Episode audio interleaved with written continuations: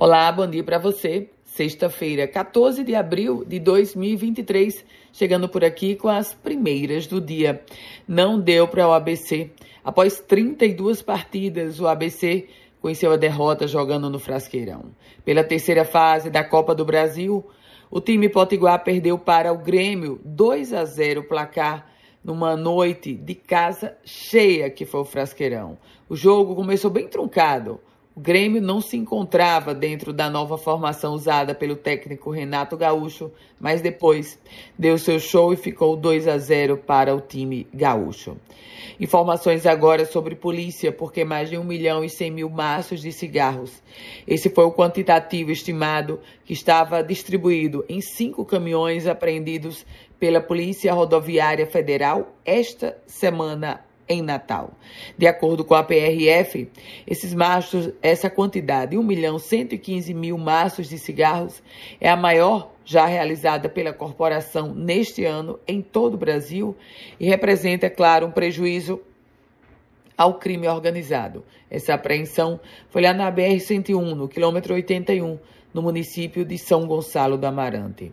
A pauta ainda é policial porque a menina Suedna Rodrigues da Silva, de 80 anos, de, desculpa, de 11 anos de idade, a menina Suedna Rodrigues da Silva, de 11 anos de idade, está desaparecida desde o último sábado, quando saiu de casa para comprar frutas na feira livre lá de Ceará Mirim, região da Grande Natal.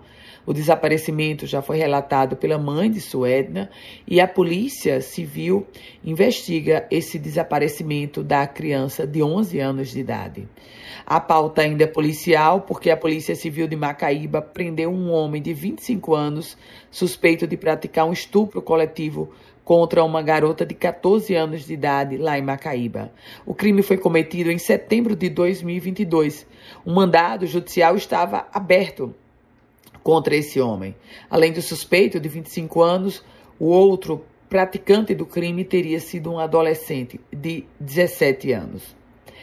E a greve dos servidores da saúde foi suspensa. Os profissionais da saúde da rede pública e estadual, que estavam em greve desde a terça-feira, decidiram retomar as atividades. Em assembleia ontem, a maioria da categoria decidiu suspender a paralisação e seguir com o chamado estado de greve. É, novas reuniões com o governo do estado estão marcadas e uma das pautas que ainda não teve uma conclusão é o piso nacional da enfermagem. Economia.